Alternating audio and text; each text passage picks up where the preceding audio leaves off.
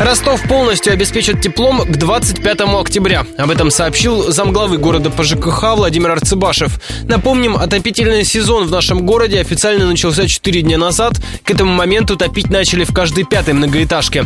Как объяснил Владимир Арцебашев, сразу все здания подключить невозможно, иначе не избежать коммунальных аварий. Если мгновенно включаются все дома, теплоисточник не сможет нагрузку эту выдержать, и поэтому падут параметры, выровняется подача и обратка, и циркуляции не будет вообще. Посему мы разработали соответствующий график, и по этому графику ведем плавное подключение домов. На конец этой недели практически все дома будут подключены, и дальше э, следующая неделя уйдет на наладку. Добавлю, с этой осени действуют новые правила подачи тепла в регионах. Теперь включать котельные можно при первых признаках похолодания, не дожидаясь официального распоряжения сверху.